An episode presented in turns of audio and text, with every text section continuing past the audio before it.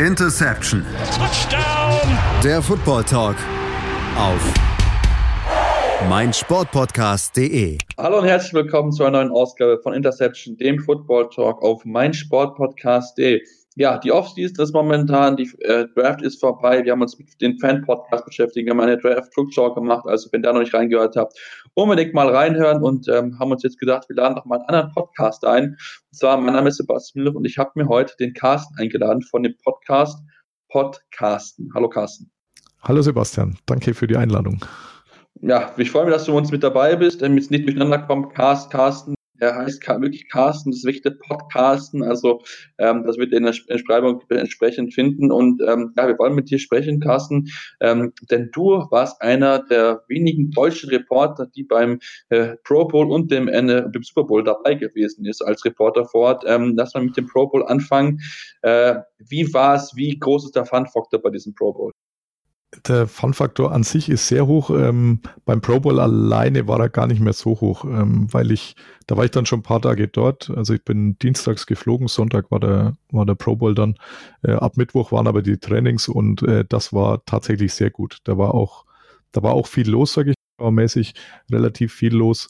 Aber man hatte immer die Möglichkeit, da ähm, noch irgendwo jemand zu interviewen, die Spiele in ungezwungener Atmosphäre zu erleben, während dann beim Spiel selber am Sonntag äh, es mehr oder weniger gegossen hat, also wer die Übertragung Stimmt. vielleicht gesehen hat, ähm, das ähm, mir, für mich war es jetzt nicht ganz so schlimm. Also ich durfte tatsächlich in einer schönen warmen Pressekabine sitzen, aber ich habe wirklich keinen einzigen beneidet, der da äh, außen saß, weil äh, dieses äh, Camping World äh, Stadion, wie das in Orlando heißt, was was auch irgendwie passend ist für einen Pro Bowl, der ja sportlich nicht wirklich irgendeinen Wert hat. Ähm, das äh, ist nur ganz, ganz wenig überdacht, also ganz, ganz kleiner Teil der Tribüne, alle anderen sitzen im Freien und äh, das war, glaube ich, kein Spaß. Dass man so einen ganzen Nachmittag irgendwie regnet, ist doch eher die Ausnahme, aber genau an diesem Tag und ich glaube auch letztes Jahr äh, hatte ich dann gelesen, war das Wetter auch schon sehr schlecht. Also da war der Fun-Faktor wahrscheinlich für die Zuschauer nicht so hoch. Auch äh, spielmäßig war es jetzt nicht unbedingt so, dass ein vom Hocker gerissen hat. Aber so diese, diese Woche davor, muss ich sagen, die war schon wirklich sehr genial. Also mit sowohl was jetzt diesen Reporter-Teil anging, äh, dass man eben die Spieler dann nach jeder Trainingseinheit auf dem Feld interviewen konnte, äh, muss sich zweimal entscheiden, ob man zur AFC geht oder zur NFC, weil die normalerweise parallel äh, trainiert haben. Also ich war meistens bei der AFC. Nur an einem Tag, als das Wetter auch mal schlecht war, hat man die NFC vorgezogen, in die Halle reingesteckt, dann konnte ich zu beiden gehen. Und äh, auch draußen hatte man eben lauter so Mitmachspielchen, wie man das vielleicht die, die Älteren von so Frankfurt Galaxy oder World Bowl Zeiten kennen, als da auch viele Sachen angeboten wurden für die Fans, irgendwelche interaktiven Geschichten. Ähm, das hat man auch alles beim Pro Bowl angeboten und noch viel mehr. Also wenn man da so zu viert, fünft oder sowas zu Besuch ist äh, in so einer Pro Bowl Woche, dann kann man da wirklich sehr viel mitnehmen ähm, so, äh, das wäre mit Sicherheit auch eine lustige Gruppenveranstaltung gewesen. Ja.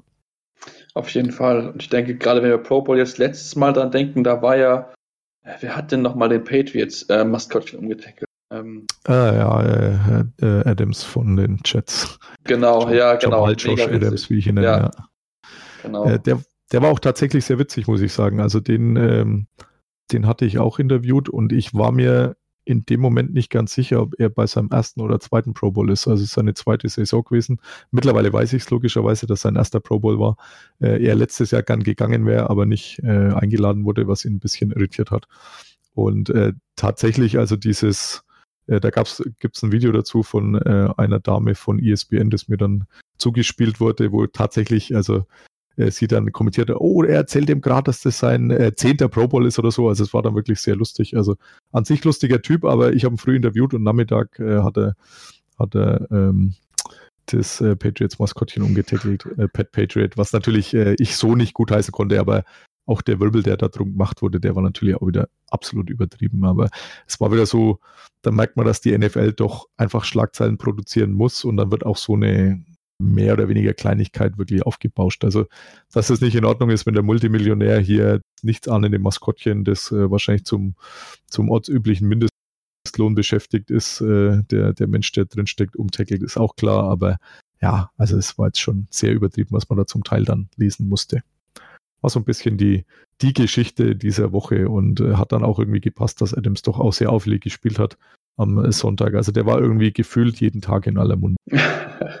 ja, ich merke schon, das ist schon sehr, sehr schön zu gehen. Ähm, welcher Spiel hat dir am besten gefallen? Wo warst du vielleicht auch positiv überrascht, äh, wie er in seinem Auftreten gewesen ist? Ja, also äh, Adams fand ich äh, tatsächlich sehr gut. Die meisten anderen haben so ein bisschen, also viel so Plattitüten rauskaut, so, so wegen so Allgemeinplätze. Ähm, er war da recht lustig eben, weil er so ein bisschen anders äh, gemacht hat, sich so ein bisschen aus der Masse äh, abgehoben, aber auch die anderen. Also es war alles relativ unkompliziert. Also man hat schon gemerkt, dass der ein oder andere halt da ist, weil er, wie es Marshall Lynch damals gesagt hat, ja, er ist halt da, weil er dafür bezahlt wird, so ungefähr, oder weil er da halt nur irgendeinen Bonus kriegt. Aber es äh, war schon, man hat schon gemerkt, dass immer gute Stimmung ist und es hat sich dann auch so bei diesen Interviews so ein bisschen fortgesetzt. Also ähm, es hat zumindest keiner irgendwie groß gelangweilt äh, gewirkt, muss ich sagen. Also ähm, möchte ich auch gar keine sonst besonders positiv hervornehmen, heben. Also Leighton Van Esch zum Beispiel ähm, habe ich, hab dann an dem einen Tag in der Halle interviewt, der stand auch etwas verloren rum, als diese Trainingssession rum war. Der hat sich sichtlich gefreut, dass ihn auch einer was fragt. Und äh, gut, ich habe ihn dann halt ein bisschen zu Holland gefragt, weil ich wusste, dass er da Wurzeln hat. Ähm, aber das äh, vielleicht auch ein bisschen anders war, wie das, was jetzt die amerikanischen Journalisten irgendwie gefragt hätten. Aber waren wirklich alle durch die Bank sehr nett. Ähm, ja. Also kann, kann ich, dir nur empfehlen. War auch mein Eindruck, ja. ja. ja. ich war in Oberhausen, das war auch so mein Eindruck. Also natürlich hat man ein bisschen gemerkt, okay, wir haben jetzt vielleicht nicht super, super Bock, weil es ja für die auch im Endeffekt Urlaub gewesen ist, aber ja. trotzdem wirklich alles, alles so sympathische Jungs, also das muss man ganz klar sagen, mit denen kann man gut feiern, wenn man da auch so etwas, die alles gemacht haben, ähm, ja, die Jungs hatten definitiv Spaß. Also ich weiß, dass sie sich einen Abend, äh, ich glaube, sechs oder sieben Porsche oder Lamborghini ausgeliehen haben und dann einfach auf der Autobahn gefahren sind, ja. weil die die Autobahn geil finden. Ja, also, äh, ja das merkt man auch drüben, also eins der ersten Wörter, wo die wirklich begeistert sind oder wo man immer gefragt wird, ist, ist was die gar nicht packen können, dass man halt auf der Autobahn so schnell fahren darf, wie man will. Ja, das gibt's halt drüben überhaupt nicht. Und das weiß ich auch von meinem ersten Schüleraustausch, also vor jetzt auch schon 25 Jahren. Also das, das konnten die alle gar nicht begreifen, dass man da so schnell fahren kann, wie man will. Ja, ich meine, gut geht tatsächlich auch nur noch in den seltensten Ecken Deutschlands, aber, aber theoretisch zumindest ist es möglich, ja. Ja, auch äh, hier letztes Jahr Cliff Averill, der bei der Run NFL Veranstaltung in Hamburg mit war, auch wirklich super sympathisch, jede Frage eingegangen und ähm, auch mit seiner Frau ja auch da gewesen, da ist auch so, so halb Urlaub, halb so ein bisschen für die NFL, so ein bisschen Promotion betrieben. Also sie schicken schon auch die richtigen Leute her, muss man sagen, ja. ja auf jeden Fall. Das wissen die dann auch wirklich, wer dann wirklich die, die richtigen Leute sind. Ähm, ja, kommen wir dann weiter. Pro Bowl war dann entsprechend vorbei und dann, ja, Super Bowl Week und ich denke, da war gerade der Media Day wohl so mit der spannendste, kann ich mir vorstellen, gerade was so die Medienarbeit angeht. Also zumindest der beeindruckendste. Ähm, das war der Tag, als ich dann auch von Orlando nach Atlanta gefahren bin. Das waren äh, 750 Kilometer oder so. In, in Amerika zum Glück jetzt nicht so das Riesenproblem. Dank Tempomat und leerer Highways äh, konnte man das so an einem guten halben Tag schaffen. Ähm, aber da war dann eben noch diese Abendveranstaltung und die, die ist so gewaltig, die kann man auch irgendwie schlecht beschreiben, finde ich. Also da sind, ich weiß nicht, wie viel tausend äh, Journalisten, Reporter oder Menschen wie ich akkreditiert, ähm, die da alle versuchen, den einen Soundschnipsel zu kriegen. Ähm, die Spieler werden über so eine Bühne ähm, zu ihren entweder Podesten geführt, das sind so zehn Podeste, also zehn Spieler jeder Mannschaft, die ihr eigenes Podest hatten, die, die Stars oder die, wo man halt meint, dass die besonders begehrt sind.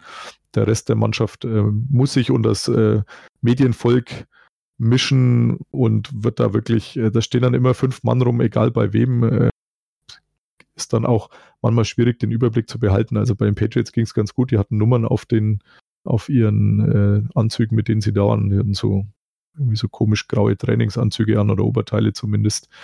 Ähm, bei den Rams war es dann schon nicht mehr so einfach.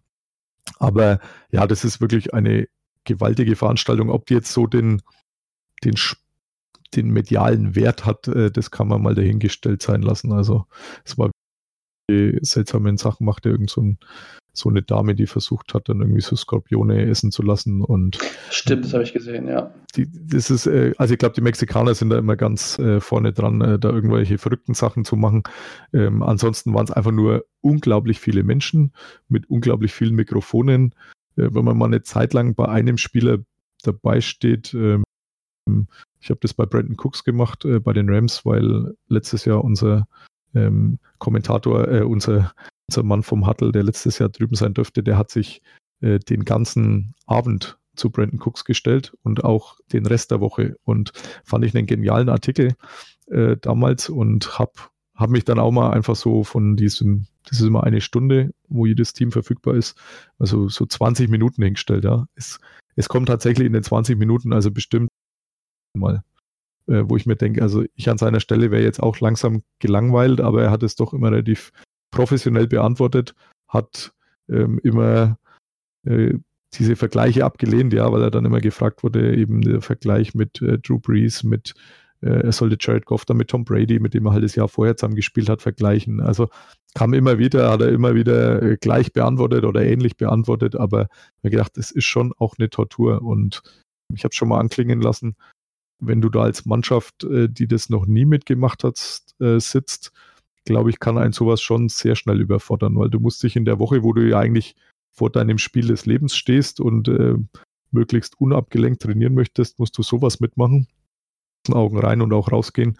Äh, und die Patriots, die das jetzt doch schon ein paar Mal hatten, viele der Spieler in den, in den letzten Jahren, äh, glaube ich, die sind da vielleicht ein bisschen abgebrüht oder nicht so beeindruckt. Also mich hat sehr beeindruckt und äh, sicherlich eine Erfahrung, die ich nicht missen möchte.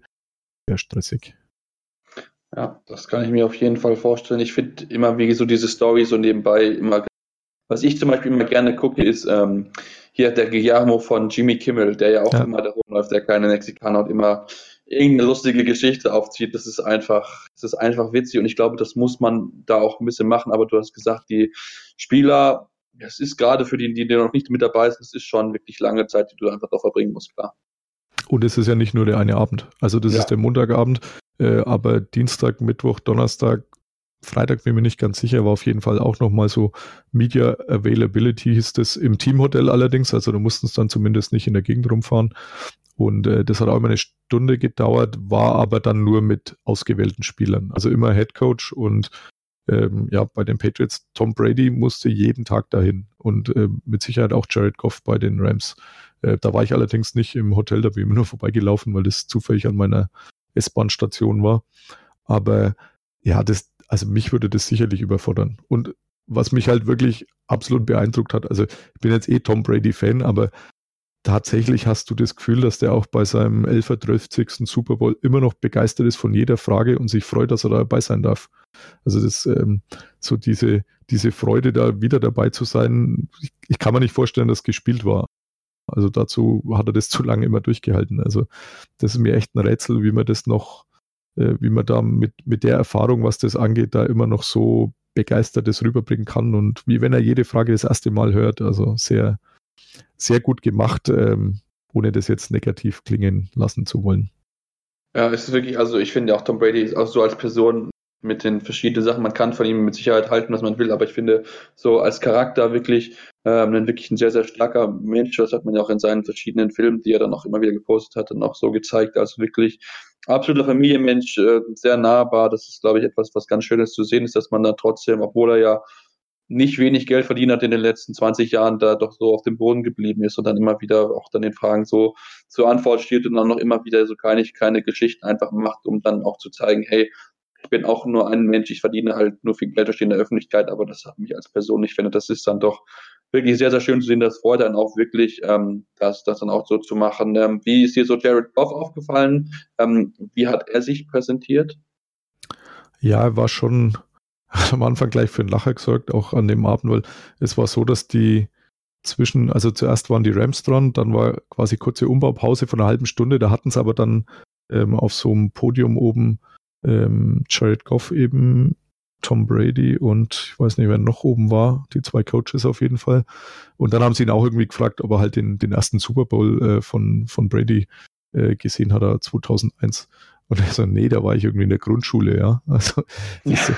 das, das, äh, das hat er eigentlich schon, äh, er kam schon so ein bisschen wie der, wie der Surfer Dude rüber, ja, was er grundsätzlich sehr gut zu Los Angeles passt.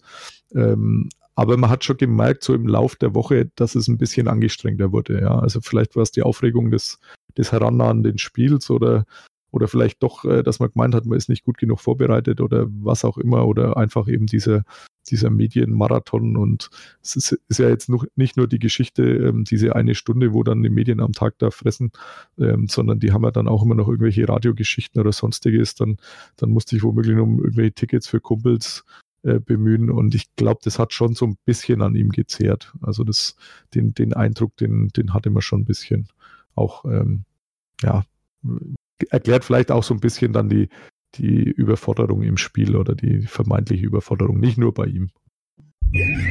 100% Sport.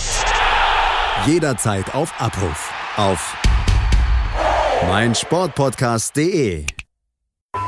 Sportplatz mit Malta Asmus und Andreas Thies. Täglich neue Podcasts aus der Welt des Sports. Von Airhockey bis Zehnkampf. Berichterstattungen, Interviews und Fakten. Sportplatz auf meinsportpodcast.de. Das, das kann ich auch, kann ich auch definitiv verstehen, weil es ist halt, du hast gesagt, es ist wirklich viel Aufwand, den die da betreiben müssen. Dann musst du irgendwie noch vorbereiten, musst trainieren und so weiter. Also von daher ist es mit Sicherheit sehr, sehr einnehmend. Ähm, du hast aber, was ich auch weiß, nicht nur aktuelle Spieler getroffen, sondern auch ehemalig. Ich glaube, Maurice Jones-Drew war unter anderem mit dabei. Genau, MJD ähm, ist ja auch beim NFL-Network tätig, wie so viele ehemalige Spieler oder Coaches. Und ähm, in dieser Woche zum Spiel hin, da gibt es irgendwie also tausend Veranstaltungen. Man kriegt, man hat so eine App bekommen oder runterladen können, ähm, wo quasi so der, der Schedule, also was, was so an Programm angeboten wird, drin stand, konnte sich da wenig so seine eigene, seinen eigenen Fahrplan zurecht äh, schnitzen. Manchmal waren auch zwei Sachen gleichzeitig, da hat man was verpasst. Das ging mir einmal so ähm, mit der CBS Talent Availability. Also CBS hat ja den, den Super Bowl diesmal übertragen, CBS. Also auf jeden Fall Tony Romo und Co. Und ähm, das war aber zeitgleich mit der Stadionbesichtigung, deswegen haben wir das äh, gespart. Aber am nächsten Tag war die NFL Network Availability und ähm, da war es dann so, das waren zwölf oder 15 ähm, ihrer Kommentatoren, Experten, die jeweils so einen Tisch hatten, also ganz normaler runder Tisch. Und äh, konnte man sich einfach dazusetzen, hat auch eine Stunde gedauert und konnte den Fragen stellen. Ähm, an sich sehr coole Geschichte, war auch nur da zu viel los. Ähm, Manieren waren eher so an dritter Stelle gefragt. Also wenn der Spieler, ehemalige Spieler, wer auch immer es war, also MJD in dem Fall, war es bei mir, da ging es sogar noch, da saß man nur zu dritt dort. Da konnte es tatsächlich dann irgendwann nach zehn Minuten mal eine Frage einwerfen. Also immer wenn, wenn gefühlt äh, derjenige ausgesprochen hat, dann kam schon wieder eine Frage von irgendwo. Aber äh, war sehr cool und äh, wenn ich da auch lange oder lange am Tisch saß, einfach weil ich meine Frage nicht untergebracht habe, war Reggie Bush. Ähm, den ich so jetzt auch gar nicht so besonders toll gefunden habe. Der war ja riesig gehypt damals als der Running Back, bevor er in die NFL kam.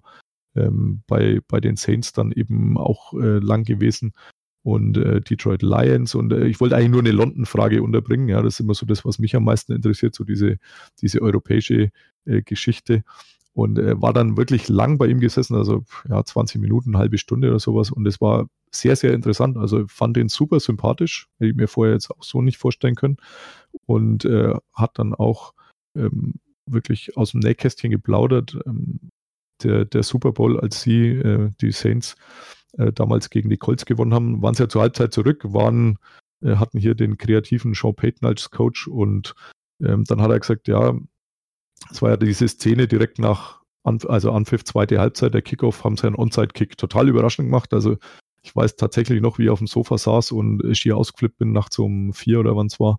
Ähm, mir gedacht habe, jetzt habe ich wahrscheinlich Nachbarn aufgeweckt, weil ich nie mit gerechnet hätte, dass die einen Onside-Kick probieren. Dann sagt er, ja, äh, damals äh, muss ich halt irgendwas trauen und dann sagt er, ja, und dann ähm, ist wie damals bei uns im Super Bowl. Also keiner in der Kabine fand, dass das eine gute Idee war, einen Onside-Kick zu probieren, außer Sean Payton. Wo ich mir gedacht habe, was? Also, dass die Spieler da nicht voller Begeisterung dahinter gestanden sind, das kann ich mir gar nicht vorstellen. Ja, also das, das war so ein kleines Titbit, wo ich mir denke, ja, habe mir nie einen Kopf drüber gemacht, aber irgendwie schon nachvollziehbar, dass da doch der eine oder andere sagt, ja, spielen wir halt, wir spielen noch nicht schlecht, lieber konservativ weiter. Was ist denn, wenn der Onside-Kick nicht klappt oder so? Sagt er, ja. Der Einzige, der es eine gute Idee fand, war der Headcoach damals. Ja. Und, und das war schon tatsächlich eine sehr geniale Veranstaltung, muss ich sagen. Also da, da hätte ich mir, glaube ich, auch noch fünf Stunden hinsetzen können und zuhören und versuchen, meine Fragen unterzubringen. Das war das einzig Lästige. Also, dass du da wirklich so äh, wie, wie mit so einem Basser eigentlich da sitzen musst und hoffen, dass du schnell genug deine Frage anfängst, dass er dann gerade mal in deine Richtung schaut und dann auch wirklich die Frage beantwortet. Aber sonst wirklich genial, ja. Okay, also muss man da mit der Ellbogen-Einsatz beim nächsten Mal arbeiten. Okay, ich merke das. Ja, und, und Stimmtiming. Ja, und, und es war ja auch, ähm, also jetzt folge ich der NFL ja wirklich schon lang und lese natürlich auch viel und höre und sonstiges. Und äh, die waren ja alle da, ja. Also Menschen, denen ich seit Jahren, äh, ob das ein Peter King ist oder ähm, jetzt dann die Jenny Frenders bei MMQB, die ihm nachgefolgt ist, mit der zweimal unterhalten, ähm, Albert Breer oder äh, Ian Rappaport, die laufen ja alle da rum. Also das ist für mich schon fast wie so ähm, noch interessanter, fast wie, wie was jetzt das Spiel angeht. Diese ganzen Menschen, die du sonst immer von denen du liest oder die du seit Jahren gefühlt kennst, äh, auch wenn es nur aus dem Internet ist, die laufen da wirklich äh, live und lebendig rum. Man kann die auch mal was fragen. Also ähm, sehr geniale Geschichte noch. Ja, auf jeden Fall, das kann ich mir vorstellen. Ich denke, da würde ich da auch manchmal wie so ein kleiner Junge da stehen und denken, oh, das ist eh ein Rap-Sheet, den ich immer sehe, wenn ja. es irgendwas Neues zu sehen gibt. Ähm, hast du dann auch mit, dann viel auch mit denen gesprochen oder ist das eher so nebenbei passiert? Das äh, läuft meistens nebenbei. Also der einzige, mit dem ich öfter, also tatsächlich mal ein bisschen mehr äh, spreche, ist Ross Tucker. Der kennt mir jetzt mittlerweile gut genug, habe ich das Gefühl. Meistens ist das irgendwo so kurz am Flur oder so, weil es ist ja, ist ja auch jeder beschäftigt. Also ich jetzt vielleicht nicht ja. so viel wie andere, ähm, aber äh, Gefühl ist da ja auch jeder, was heißt wichtig, nicht? Also die laufen jetzt nicht rum äh, mit hoher Nase oder irgend sowas, aber tatsächlich äh, mit zwei Handys in der Hand oder irgend sowas, wo du denkst, ja, das ist halt dann schon nochmal ein Unterschied zu, zu dem äh, kleinen deutschen Menschen, der darüber äh, reisen darf und äh, da paar Tweets macht und ein bisschen was schreibt, aber, aber jetzt nicht jede Sekunde da irgendwie. Also ich konnte das schon sehr genießen, muss ich sagen. Und, und ja, das sind nochmal zwei, drei Sätze, die man wechselt und äh, wenn sie Germany hören, freuen sie eh alle und erklären noch kurz, dass sie da auch schon mal da waren oder wer in der Verwandtschaft schon mal in Deutschland war. Und ähm, das ist schon sehr genial und das, ähm, das habe ich schon wirklich aufgesaugt. Also so diese, ähm, das war im Messezentrum nebendran, also ganz in der Nähe vom, vom Stadion, also 200, 300 Meter weiter. Das ist das Messezentrum in Atlanta. Und da im Keller war da ein riesiger Raum, der, der diese ganzen Fernseh, ja, sind keine Studios, sondern es sind so auch so Podeste oder sowas äh, hatte. Also diese ganzen Sender hatten da ihre eigenen, dann, dann diese Tausenden von Tische, wo irgendwelche Podcasts aufgenommen wurden, irgendwelche Radiosendungen. Ähm, das habe ich schon wirklich mit, mit riesig staunenden Augen gesehen. Also da bin ich schon viel zu viel Fan und, ähm, und, und weiß das schon auch sehr wertzuschätzen, äh, was da alles so gemacht wird. Also es, es war für mich schon ja wie im wie das Kind im Süßigkeitenladen, ja. Kann ich mir vorstellen. Ich glaube, mir wird es beim ersten Mal äh, anders gehen. Da kommen wir dann zum, zum finalen Tag des Super Bowls. Ähm, wie kann ich mir das vorstellen? Wie ist da die Arbeit? Da ist mit Sicherheit wahrscheinlich super schwierig, irgendwie an die Spieler ranzukommen. Ja, also äh, komplett. Ähm, es ist auch, die NFL organisiert ja theoretisch alles irgendwie riesig durch, aber es gibt dann doch irgendwie immer wieder Sachen, wo du denkst, äh, da war jetzt ein Praktikant am Werk ähm, und äh, so ähnlich war das mit diesen äh, mit diesen Berechtigungen. Also man kriegt da, man muss da so, so als Hintergrund, man muss Wochen vorher, muss man halt diese Akkreditierung abgeben. Das äh, macht in, in unserem Fall halt der Verlag diese, diese Anfrage. Das wird dann irgendwann bestätigt. Man muss noch ein Bild mit abgeben, das dann auf diesen Pass gedruckt wird. Es läuft so eine Hintergrundüberprüfung beim FBI ab. Also wenn man jetzt schon irgendwie Vorstrafen in den USA hat, wird es womöglich schwierig. Und äh, wenn das alles soweit geklappt hat, dann holt man halt dieses Ding da irgendwo ab. So, habe ich dann gemacht. Ähm, dann sind da irgendwelche Zahlen drauf. Da ist aber nirgends erklärt, was diese Zahlen bedeuten. Also ich hatte irgendwie 1, 3, 5, 7, 9 und ja, steht halt so drauf. Dann steht ein Block drauf, das ging noch, ja. Also ich habe meinen Platz gefunden, das war relativ weit oben. Also ähm, man hat da zwei, zwei Blöcke, zwei Zuschauerblöcke. Eigentlich hat man mit, äh, mit Tischen versehen, also immer aus zwei Reihen quasi eine gemacht und dafür noch einen Tisch eingebaut, ähm, wo diese Heerscharen von, von Journalisten und anderen akkreditierten Personen Platz nehmen durften. Also ich glaube, ich habe irgendwo gelesen, es wären über 3000 akkreditiert gewesen, Medienleute. Und die muss man natürlich irgendwo unterbringen. Also es gab dann so ein so Pressebereich erster Klasse, der war unten irgendwo. Da gab es auch den etwas besseren Catering-Bereich und äh, ich war halt im Pressebereich zweiter Klasse, aber wo zum Beispiel auch die ganzen vom Around the NFL Podcast äh, waren, also Sessler, Henzus und Co., waren auch alle in meinem äh, zweiter Klasse Pressebereich. Und ja, ähm, hat aber seinen eigenen Platz, der ist nicht allzu groß, ähm, reicht man sollte keinen 17 Zoll Laptop mitnehmen, wie ich das mache. Ähm, der ist äh, tatsächlich zu breit. Also kleiner Insider-Tipp, so ein 13 Zoll wäre super Geschichte. Ähm, und dann nach dem Spiel ist Schlusspfiff und dann stand irgendwas drauf. Ähm, man kann irgendwie irgendwas von fünf Minuten vor Ende in, in dem einen Merkzettel. Ja, bin ich da irgendwie runtergedabbelt. Dann wirst du von Hinz zu Kunst geschickt, weil keiner der Ordner hat irgendeine Ahnung. Also die stehen halt da, dass sie da stehen, haben alle, waren alle super freundlich, aber auch super planlos. Also äh, wirst von Hinz zu Kunst geschickt. Tatsächlich, äh, ich hätte mit meinem Badge nicht aufs Feld gedurft.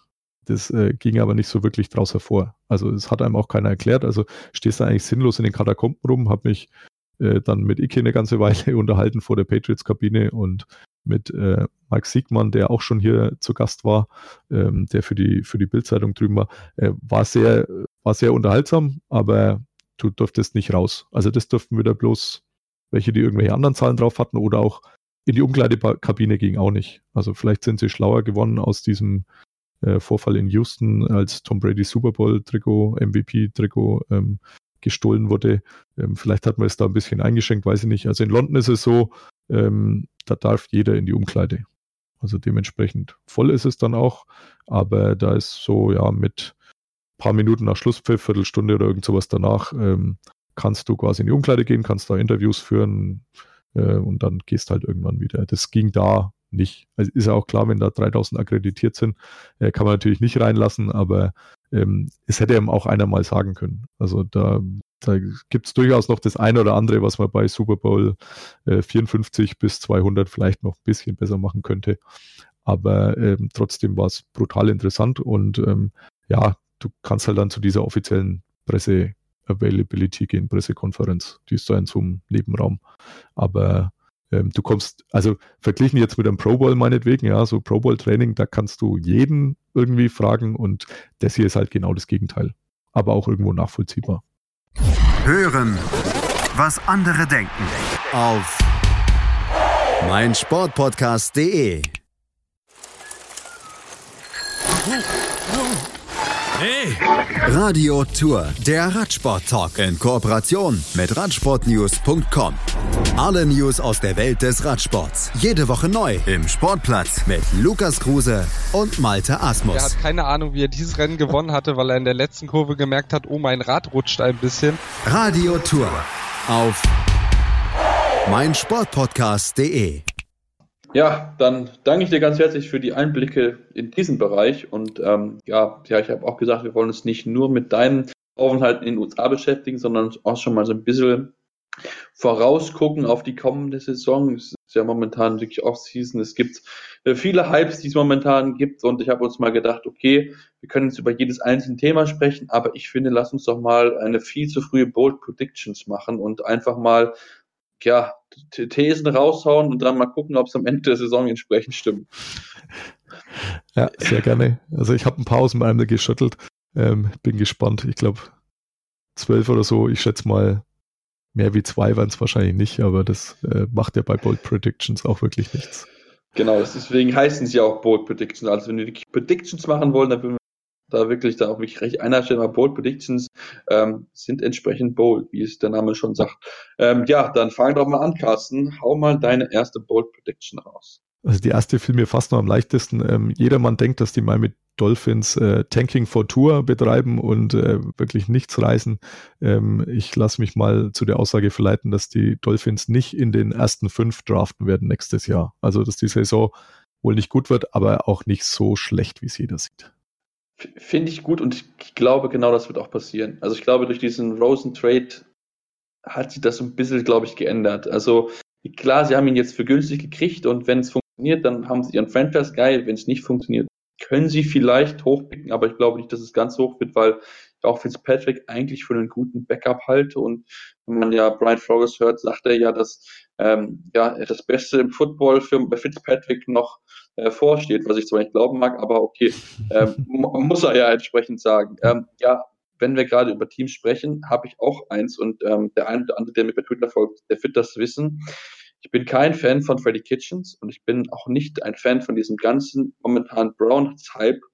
Und ich sage, die Browns werden nicht besser als 500. Also sie haben keinen Winning Record. Okay. Ja, äh, geht auf jeden Fall gegen den Trend. das, das geht definitiv gegen den Trend. Aber ich kann, kann es auch begründen. Schauen wir uns das Schedule an. Du hast die NFC West, die vielleicht mit einer der schwierigsten Division ist, weil du für mich, wenn, wenn Jimmy G fit ist, hast du drei starke Teams, die in die Playoffs mitspielen. Deine Division ist auch nicht ganz so einfach. Ich finde Steelers, die werden besser zu sein als letzte Saison, da bin ich mir ziemlich sicher. Ähm, gut, die Bengals werden wahrscheinlich eh nicht schwach bleiben. Die Ravens haben, halte ich immer noch für gut, auch wenn die ein bisschen was verloren haben. Die AFC East ist eine sehr interessante Division, gegen die sie spielen müssen. Patriots, denke ich, haben sie keine Chance, weil sie nach, nach Boston reisen müssen, auch wenn sie vorher eine Bye-Week haben, keine Chance. Und dann Bills, Dolphins, Jets, ähm, das wird, glaube ich, auch sehr, sehr spannend zu sehen. Ich denke, bei den Bills wird es, glaube ich, wirklich ein, wirklich ein echt spannendes Duell. Woche 10, da sollte man sich mal auf jeden Fall dick im Kalender anstreichen. Ähm, und auch ansonsten Broncos, Titans, das sind keine einfachen Teams, gegen die die Browns spielen. Deswegen bin ich ganz ehrlich, auch mit dem Head Coach, der ich nicht mag, weil er nur acht, acht Spiele als Play-Calling-Erfahrung hat, werden für mich die Browns nicht 8 und 8 werden und für mich Division-Sieger in der AFC North, Pittsburgh Steelers, die in den Playoffs eine gute Rolle spielen werden. Ich sage es schon mal. Also äh, dann äh, komme ich direkt äh, auf Stichwort Steelers. Äh, zu denen äh, ist nämlich meine zweite Bold Prediction. Die Steelers kommen erneut nicht in die Playoffs.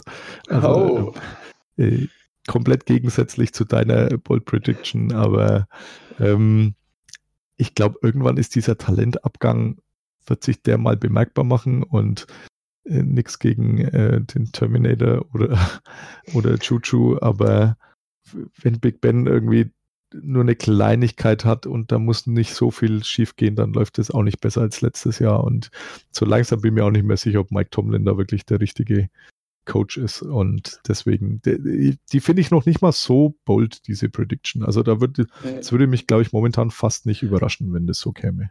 Ja, und ich, ich, ich gehe aus dem, ich sage es ganz einfach, warum ich das finde. Und zwar hast du jetzt, für, finde ich, deine zwei bisschen Diva mit Brown und Bell hast du raus. Ja. Natürlich, Ben ist noch da, klar. Doch der GM hat sich nicht unbedingt best, äh, gut dargestellt in den letzten Wochen. Aber ich denke, du hast jetzt wieder einen ruhigen Lockerroom und wenn das als Team auftritt, haben die immer noch Qualität, um diese Division zu gewinnen. Ja, also ausschließen möchte ich es auch nicht. Weil ich habe also. James Comer, finde ich, hat es überragend gemacht, auch wenn ich mal gucken muss, wie die, weil der O-Line-Coach bei ihnen ja wegfällt, bei den äh, Steelers, wie sie das ähm, aufnehmen können. Ähm, Dujo ist für mich überragende Spieler. Ähm, einzig so ein bisschen die Defense machen wir ein bisschen Sorgen bei den Steelers, aber das ist in den letzten Jahren ähnlich gewesen. Ja. Ähm, nachdem du gerade noch Cleveland hattest, ähm, ich habe noch OBJ verlangt einen Trade aus Cleveland weg. Vor oh, Ende ja, der Saison. Bitte. also das, das, würde dann auch bedeuten, dass der Hype-Train irgendwo gegen die Wand gefahren ist, ähm, dass er sich das alles anders vorgestellt hat, dass, dass in Cleveland plötzlich kalt ist oder irgend sowas und würde mich bei ihm irgendwie gar nicht überraschen. Würde mich auch nicht überraschen, muss ich ganz ehrlich zugeben, zumal er ja, er hat es ja gehört, er selbst bedingt eigentlich nach Los Angeles und da wollte er auch hin. Deswegen, ich würde mich nicht wundern, wenn der dann wirklich dann noch irgendwann bei Los Angeles landet und ähm, wenn sich dann John Dorsey dann am Ende dachte, okay, ich habe vielleicht doch einen Fehler gemacht. Ja. Ähm, soll ich gleich noch einen hinterher schieben? Mach gleich weiter. okay, dann äh, 49ers hast du gerade auch schon mal angesprochen, NFC äh, West, wenn Jimmy G fit bleibt. Äh, die 49ers werden das Überraschungsteam der NFC mit einem Jahr Verspätung und gewinnen die NFC West vor den Rams. Finde ich sehr, sehr spannend, muss ich ganz ehrlich zugeben. Und mich würde es auch nicht überraschen. Ich finde, dass der Hype um die Seahawks mir momentan ein bisschen zu hoch ist. Mhm. Und ich denke, mit, mit den Rams, wo das Fragezeichen Gurley ist, sie haben keinen wirklichen Ersatz. CJ Anderson ist immer noch nicht wieder als Backup zurück, obwohl er, finde ich, gut gespielt hat letzte Saison hinten raus. Ähm, das kann, glaube ich, eine spann spannende, spannende Idee dort sein. Und ähm, ja, ich bin, ich bin da wirklich, wirklich sehr, sehr, sehr, sehr gespannt drauf. Ähm, und selbst sage auch, wenn wir gerade in der NFC sind, dass die NFC West die umkämpfteste Division in der NFC wird. Denn wenn, wenn, die, wenn Cliff Kingsbury funktioniert, habe ich Fragezeichen, ich habe es bei dir angesprochen, aber wenn die Offense funktioniert, dann ist das die geilste Division, die man sich angucken kann. Ja, ja, äh, ja ist bold, weil ich glaube, also ich finde tatsächlich spannender immer noch die NFC East. Kann mit zusammenhängen, dass das halt meine zwei Teams äh, drin sind, die ich beim Huddle auch betreue mit den Eagles und den Cowboys. Aber ja, äh, also es, da gefühlt kann da immer jeder jeden schlagen irgendwie. Das, deswegen finde ich es dann immer ein wenig enger, wobei jetzt Washington mit Rookie Quarterback und äh, die Giants mit weiß der Geier, was die machen. äh, aber die Giants doch, die lasse ich gleich, warte, äh, weil äh, wo ist, äh, die Giants holen sich den Number One Pick, weil, weil es mit Eli und Daniel Jones nicht so funktioniert, wie man sich vorgestellt hat. Das finde ich so witzig, wenn das, das wäre schade für Saquon Barkley. Ja, es wäre schade für Saquon Barkley, aber ansonsten, ähm, ja, könnte ich damit leben. Ja, genau. Also für mich Giants sind so ein bisschen, laufen so ein bisschen ohne Plan daher und ähm, bin ich sehr gespannt. Und Bold Predictions, die Chicago Bears schaffen die Playoffs nicht. Ah, okay, das ist tatsächlich ähm, bold. Ja, ich, ich finde, Mitch Trubisky hat nicht den Fortschritt gemacht im ersten Jahr mit Necki, wie man es erwartet hat. Für mich ist er wirklich das große Fragezeichen auf der Position. Ich denke momentan nicht, dass er einen zweiten Vertrag bekommen wird bei den Chicago Bears. Würde mich aber auch nicht wundern, wenn sie es trotzdem tun und das wieder beweisen, dass sie eigentlich an den Falschen äh, festhalten. Ja. Ähm, aber Vic Fangio, ich glaube, es ist schon ein Verlust für die Defense, weil er, glaube ich, schon eine wichtige Rolle gespielt hat insgesamt. Ähm, und ich bin ich bin wirklich gespannt, ob sie das äh, so, so, so bestätigen können, was sie letzte Saison gespielt hat, ob die Defense wirklich wieder auf dem Level spielen kann, weil sie muss es sein, weil ich die Offense halt nicht so stark finde. Die Receiver, sie sind okay, sind solide, da habe ich aber auch nicht so diesen Outbreaker, diesen Number One Guy, den du definitiv rausnehmen musst, sondern da wird es wahrscheinlich so viel Run-Pass-Option sein, dann mit einem Terry Cohen oder auch ein bisschen, was da geändert wurde im Back Backfield, aber ähm, so gefühlt würde ich sagen, Bears verpassen die Playoffs. Ja, also bei den Bears, äh, die kann ich auch ganz schwer einschätzen. Also es würde, also überraschen wird es mich klar, wenn sie es verpassen, aber, aber irgendwie gefühlt ist da das, die, die Varianz irgendwo zwischen äh, fünf Siegen und zwölf Siegen ist da irgendwie alles drin, was bei manchen ja. anderen Team, wo man sagt, nee, die gewinnen halt sieben oder acht Spiele oder sowas, aber, aber bei denen finde ich, ist doch sehr viel möglich, sowohl nach oben als auch nach unten, ja. Also wir schauen in der ähm, habe ich nichts, glaube ich. Ähm, Tampa Bay hätte ich noch anzubieten. Bruce Arians tritt noch vor der nächsten Saison wieder in Tampa zurück. Also er wird nicht entlassen, sondern er schmeißt von sich aus hin. Boah, das ist, das ist eine gute. Das ist echt eine gute. Also ich weiß es nicht, ob es passieren wird, aber das wäre das wär auf jeden Fall ein Kracher. Das muss ich ganz klar sagen. Ich glaube, er ist der, also nicht festnageln, ich meine, er wäre der älteste Coach der NFL. Ähm, Entweder er oder Andy Reid, glaube ich, einer von den beiden ist. Ja, nein, ja, also ich weiß, Belichick ist noch in dem Dings und äh, Steve Carroll, äh, Pete Carroll von den Seahawks ist deutlich älter, als Stimmt. man vermutet. Ähm, die, die sind ja alle irgendwo nicht so weit voneinander weg. Also dann hat er seine gesundheitlichen Schwierigkeiten gehabt. Also er hat immer eine, ich möchte nicht sagen Ausrede, aber er kann immer eine Begründung finden, wenn er tatsächlich keinen Bock mehr hat, ohne dass es ihm jemand krumm nehmen kann. Ähm, und ich glaube, dass das in Tampa nicht funktioniert heuer, trotz Bruce Arians. Das, ich kann mit der Mannschaft sonst eh sehr wenig anfangen. Wenn jetzt dann auch noch äh, Gerald McCoy gehen sollte, wie das immer noch vermutet wird, ähm, dann, dann ist da gefühlt niemand mehr, den man unbedingt brauchen muss. Und ich äh, kann mir vorstellen, dass er nach einem Jahr dann sagt, äh, das habe ich mir jetzt so irgendwie anders vorgestellt und ja, mein Herz macht wieder Schwierigkeiten, das will ich mir nicht nochmal antun. Ja. ja, das kann ich mir wirklich sehr, sehr gut vorstellen und würde mich auch nicht wundern in der Division, wenn die Falcons nächste Saison Division-Sieger werden. Ja, also ich. Aber ich, ich weiß nicht, ob Super Bowl ist. Ich finde, die hatten letztes Jahr echt Verletzungspech in der Defense. Und ja. ich, hab, ich hatte es heute gesehen, als ich das ähm, Quarterback-Ranking gesehen habe von äh, Adrian Franke. Und da habe ich mhm. mal geschaut, wie viel Passing Yards er hatte. Der hat letztes Jahr die dritten meisten Passing Yards gehabt. Das wusste ich gar nicht. Ja, äh, sie Der hat fast 5000 gehabt mussten auch halt relativ, also sie hatten viele, relativ viele Shootouts oder Spiele, wo es zurück war. Also ich hatte, ich, ich hatte vor der letzten Saison die auch gedacht, naja, das, das könnte schon wieder gut reichen, ja, nach so einem, nach so einem Hangover-Jahr, nach dem Super Bowl, ja, dass das Jahr drauf dann wieder was wird. Ähm, ist dann doch nicht ganz so gut gewonnen, aber ähm, ja, ich, ich finde die auch, also ich finde die tatsächlich auch ähm, in dieser dieser Division sehr sympathisch oder mit am sympathischsten. Deswegen ja, drücke ich die Daumen, dass das auch so kommt für deinen, für deine Bold Prediction. Jetzt will ich langsam schauen. Was habe ich da noch? Ah ja, trotz 16 Saisonspielen von Carsten Wentz kommen die Eagles nicht in die Playoffs. Wäre, glaube ich, auch bold. Wahrscheinlich gibt es aber keine 16 Saisonspiele von Carsten Wentz. Ja, das ist erstmal das erste Thema. Zweitens, ich bin, ich bin da, ich bin da wirklich gespannt. Also, ich glaube, ich werde die NFC East, ich glaube, wird es zwischen den äh, ja, Dallas Cowboys oder den Eagles machen. Einer von den beiden wird die Division gesehen. Und die Frage ist halt, ob du halt als Zweiter auch reinkommst. Und ja. wenn es so ist wie letztes Jahr, dann wird es wahrscheinlich nicht reichen. Ja, wobei äh, da gab es ja dann doch noch diesen legendären Schlussspurt der Eagles. Also so gesehen äh, ging es da noch und ähm, äh, Big Dick Nick hat es dann doch noch geschafft, äh, dass man das auch in die, in die Playoffs äh, retten konnte. Deswegen, also ich finde die Division tatsächlich super spannend. Denke auch, dass die zwei das unter sich ausmachen, weil Giants holen ja den Number One Pick und äh, Redskins traue ich auch nicht so viel zu. Ähm, Big Dick Nick äh, nehme ich gleich als Stichwort für mich selbst. Äh, er führt die Jaguars ins AFC-Finale und das ohne Leo Fournette, der irgendwann mal doch rausgeschmissen wird. Ich will genau das Gegenteil sagen. ja, ja, ich habe schon mitgekriegt, dass du jetzt nicht so der Jaguars-Fan bist, der ich aber auch nicht bin, muss ich echt sagen. Aber äh, ich könnte mir vorstellen, dass es vielleicht doch so dieses Puzzleteil ist, der mit, mit durchschnittlich solidem Spiel, also fünf Klassen besser als es äh, Black Bottles war, ähm, dass, es, äh, dass sie sich wieder zusammenreißen.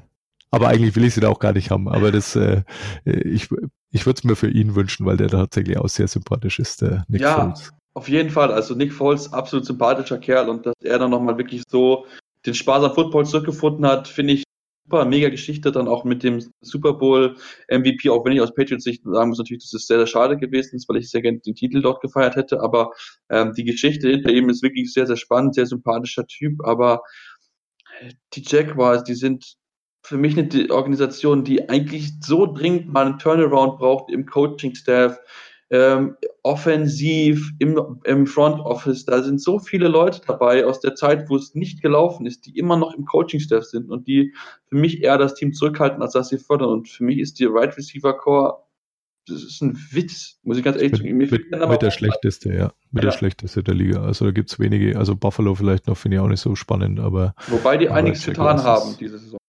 Ja, ja, aber auch mit lauter so, John ja, Brown, okay. Ja, genau, so, so Geist, die, aber Nummer zwei sind vielleicht, aber so, so ein Number One Guy fehlt so ein bisschen, das stimmt, ja. ja. Also bei Jaguars, oder hast du recht, also ist wirklich, also ist auch, müsste jetzt lang nachdenken, ob man da wirklich noch jemand Schlechteres einfällt, was die Wide Receiver Position angeht, ja. ja. Ich habe noch eine Bold Prediction für dich. Ja.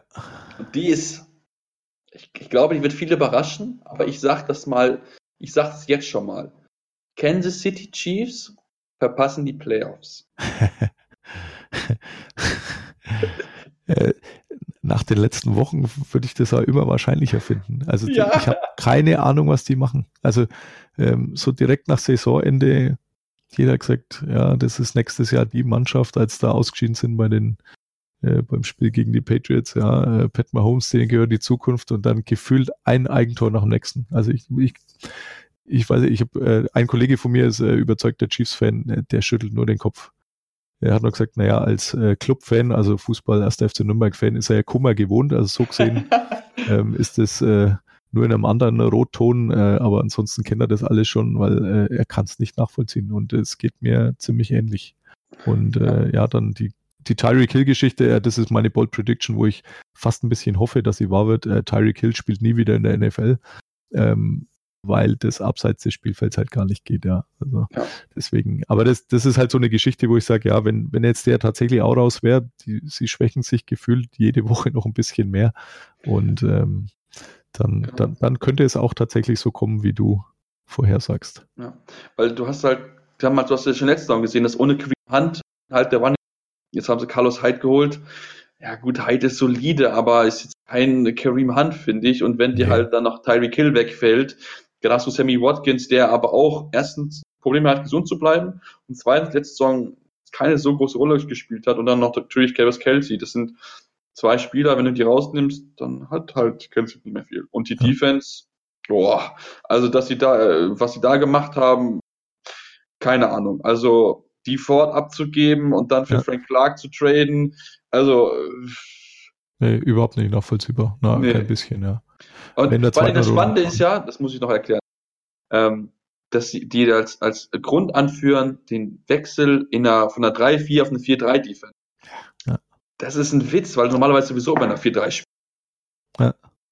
Ja, und äh, welche Defense spielt denn noch 100% äh, ihres äh, defensiven Snaps da in dem einen System oder dem anderen, ja? Also das ist ja, ja. eh dauernd irgendein Sub-Package drauf, also das wird sowieso dauernd hin und her gewechselt. Also, nee, also ist wirklich nur zum Kopfschütteln, was in Kansas City so passiert. Also war schöner Offensivfootball letztes Jahr, aber ich kann mir auch nicht vorstellen, dass das dieses Jahr wieder so ausschauen kann.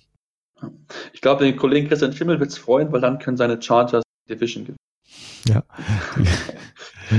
ja, die waren ja auch nicht unsympathisch letztes Jahr. Also ich habe die ja. in, in London dann eben gesehen, war, war doch, ähm, war doch sehr nettes Spiel und ja, auch sehr, sehr angenehme ähm, Spieler letztendlich, ja, was so den Umgang anging, ja. Hast du denn noch weitere Predictions gehabt? Ich, ich habe noch, ich bin jetzt gerade schon am Überfliegen, ich habe noch zwei Running Back äh, glaube ich. Also äh, Frank Gore, äh, gefühlt äh, schon länger in der Liga, als ich Football verfolge. Äh, tatsächlich aber doch erst 36, also für einen Running Back schon Methusalem, aber ich hätte jetzt, wenn ich hätte raten müssen, hätte ich wahrscheinlich 44 gesagt. Ähm, sammelt die meisten Rush Yards der Bills nächstes Jahr. Würde wahrscheinlich nur gehen, wenn LeSean McCoy sich verletzt, aber das stelle ich jetzt mal so in den Raum. Das ist ja die Frage, weil es heißt ja wohl, dass sie traden. Ich meine, ah. es, gibt, es gab mal ein Gerücht, dass sie ihn traden, aber ich bin ja, mir nicht ganz sicher. Hm, doch, doch, das war aber ja relativ früh in der Offseason schon. Ähm, ja. Hat, hat man, habe ich aber seitdem auch nichts. Äh, man kriegt von den Bills ja an sich wenig mit, muss man mal sagen. Also äh, die fliegen auch drüben so ein bisschen unterm Radar. Ähm, vielleicht haben sie ihn auch getradet und nur keinem gesagt. Also es, es hat nur keiner mitgekriegt, würde mir in Buffalo auch nicht auch nicht wundern, aber, aber soweit ich weiß, ist er noch da. Also er steht zumindest in der Death Chart, steht er noch äh, ganz oben bei den, bei den Running Backs in Buffalo. Ja. ja, aber ich muss sagen, ich finde, die haben in den letzten, letzten zwei Jahren viel richtig gemacht. Und, ähm, ich bin wirklich sehr gespannt und würde ihnen auch zutrauen, dass sie in der kommenden Saison wieder in die Playoffs kommen. Ja, also ich äh, würde mich auch so ein bisschen für sie freuen. Also ja. äh, doch, doch eine äh, sehr begeisterte Fanbase äh, da oben und ähm, nach, nach vielen Jahren äh, der Durststrecke war diese Playoff-Qualifikation vorletzte Saison, äh, war schon genial. Also wenn man gesehen hat, wie die gefeiert haben und, und diese Erleichterung, also wahrscheinlich so, wie es in äh, Cleveland werden wird, falls deine Bold Prediction nicht eintritt. Falls, genau, ja. ja. ja. Äh, jetzt bin ich, äh, ah, ich habe noch ähm, zwei, tatsächlich noch zwei Running Backs Dinge. Ähm, bei den Patriots holt äh, James White, der in Anführungszeichen Backup Running Back, äh, die meisten Receiving Yards kommende Saison. Also des gesamten Kurs der ja, Patriots. Finde ich sehr, sehr spannend, muss ich zugeben. Und mich würde es nicht wundern, weil ich glaube, ich habe auch mit, mit Aljan Fange darüber gesprochen, ähm, dass das System der Patriots nächstes Jahr komplett anders aussehen, als es dieses Jahr ist also letzte, letzte Saison gewesen ist, weil ja. du hast halt einige verloren. Gibt, gibt glaube ich, keinen Tight End wirklich Ersatz. Nee. Will man, glaube ich, nicht. Man möchte wirklich das System wieder ein bisschen ändern. Ähm, das haben die ja bewiesen, das können sie. Und ich bin gespannt, wie das gesehen wird. Man sieht, die haben ja relativ viele Running Backs, sind ja wieder ein Running Back gedraftet. Deswegen, James White würde mich nicht wundern, wenn er der Leading Receiver wird. Ja, also ich glaube, also äh, Ben Watson, den sie jetzt, äh, Titan, den sie mal zurückgeholt haben, der hat schon immer mal einen Touchdown gefangen, aber äh, ist, äh, ist keiner, beziehungsweise es kann sowieso niemand Gronk ersetzen. Das ist mal das eine. Das ja. sowieso, also ja. Travis Kelsey könnte das vielleicht als, als einziger annähernd, ja, in der Liga. Ansonsten sicherlich keiner. Und ähm, äh, oder der Kittel Josh nach seiner Saison. Aber ansonsten ja, Sefarians Jenkins, äh, den sie äh, geholt haben. Und Ben Watson, ja, die, ich glaube jetzt nicht, dass da einer Bäume ausreißt. Und ja, auch das Wide Receiver Core ist ja äh, abgesehen, dass man jetzt gleich jemanden in der ersten Runde gedraftet hat, aber da ist der, der Record, den sie da aufzuweisen haben mit gedrafteten Wide Receivern, äh, ist jetzt nicht unbedingt Bill, Belichicks äh, Stärke, wenn man so mal über die Jahre schaut, wer da geholt wurde und wie lange der da war. Also vielleicht tatsächlich auch gar nicht so boldy Prediction, aber bin sehr gespannt, wie das System aussehen wird. Ja. Ja, da bin ich auch auf jeden Fall sehr, sehr gespannt drauf, was, was Bill Belichick dort äh, einfallen lassen wird, um da entsprechend ja wieder, wieder was hinzuzaubern. Aber ich habe da komplettes Vertrauen, weil das hat er schon mal gemacht mit der Offense mit Randy Moss und dann hat es dann wieder geändert, als er dann äh, Gronk geholt hat. Also von daher, wenn der Mann was kann, dann, dann das und dann neue Systeme finden. Ich bin ja. da wirklich von Bauch, ja. Also da gibt es, glaube ich, wirklich keinen zweiten, was das angeht. Also man kann ihn ja menschlich mögen oder nicht. Also das kann ja auch alles irgendwo nachvollziehen. Aber ähm, so dieses Einstellen auf den Gegner, den, dem seine Schwächen ausnutzen, irgendwo äh, die eigenen, irgendwelche eigenen Stärken vielleicht auch zu kreieren. Ähm, das hat man in der Defense jahrelang gesehen, ja, wo man sagt, gefühlt können die alle nichts, aber in der Summe reicht es dann halt trotzdem irgendwie, weil man sich sehr gut auf den, den Gegner einstellt und äh, auch mal ein Gameplan anpassen kann. Ähm, das kann er wie kein zweiter, meiner Meinung nach. Ja, ja das stimmt auf jeden Fall. Äh, hast du noch einen weiteren? Eine allerletzte würde ich noch nehmen. Okay. Ähm, mit einer traurigen Note. Jerry Jones, äh, Klammer auf 76, Klammer zu, ich dachte, er wäre noch älter, kann sich nicht mehr über eine Super Bowl-Teilnahme seiner Cowboys freuen. Also die nächsten, keine Ahnung, wie alt er wird, aber sage ich, kommen die Cowboys leider nicht in den Super Bowl. Nächsten okay. x Jahre. Also erstmal wundert mich, dass du das hast als Cowboys-Fan. Ähm, aber ich kann es so ein bisschen verstehen, auch gerade wenn ich jetzt höre, dass wenn Doug wirklich 30 Millionen haben wird, dann sehe ich wirklich für die Cowboys schwierig, weil Deck ist ein guter Quarterback, ein solider Quarterback, aber mehr als ein Game Manager ist er nicht. Er kann dir keine Spiele gewinnen. Selten, ja. Ja, und vor allem hast du da einfach zu viele, die du jetzt dann bezahlt hast irgendwo, weil Sieg äh, kriegt auch einen Monstervertrag. Der, Demarcus Lawrence wurde jetzt sehr gut bezahlt, also ähm, irgendwann ist der Salary Cap dann doch wieder ausgereizt und dann wird es schwer bis unmöglich, leider. Ja, das stimmt. Deswegen sind ja gerade viele Teams, möchten ja Quarterback Jahren möglichst erfolgreich sein. Ja. Weil du dann einfach diese, diese Kohle, die du dann nicht zahlen musst, äh, ja, dann entsprechend nutzen kannst, um andere Spieler zu bezahlen. Ja, ja hat ja jetzt ein paar Mal geklappt mit Vance und Jared Goff. Und das äh, Beispiel macht einfach Schule, ja. Muss man, ja, muss man sehen. Und ja, ist er ist ja an sich auch sinnvoll, aber speziell im Cowboys-Fall, schätze ich, wird es dazu führen, dass leider so schnell kein Super Bowl mehr äh, teilgenommen werden kann. Ja, ich bin, ich bin wirklich gespannt. Also ich finde die Defense, der die hat echt ähm, Elliott und auch die O-Line, die sind ja sowieso schon immer so ein bisschen Fragezeichen ist bei mir so ein bisschen der Receiver-Core. Äh, mal gucken und ja, wenn wirklich Decken 30 Millionen bezahlt wird, dann kannst du halt nicht jeden Defense-Spieler bezahlen, weil da gibt es noch der ein oder andere, der ja auch entsprechend Geld bekommen möchte. Meinte ja. Max Levin, der schon echt Kohle bekommen hat. Ja, genau. Ja, super. Dann danke ich dir ganz, ganz herzlich, Carsten, dass du heute unser Gast gewesen ja. bist.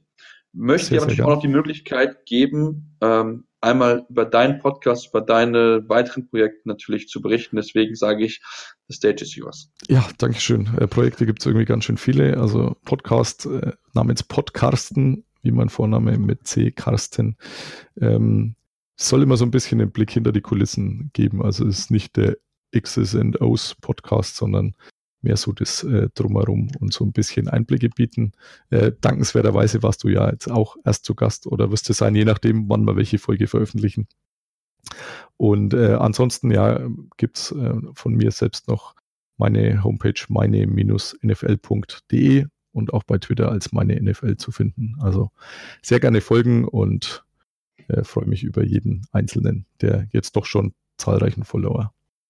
Ja, auf jeden Fall reinhören. Ähm, macht wirklich sehr, sehr viel Spaß. Ähm, du hast ja mit Sicherheit auch deine ganzen Inter oder teilweise Interviews oder deine Erfahrungsberichte mit Sicherheit auch dann auf deinen Kanälen zu finden. Ne?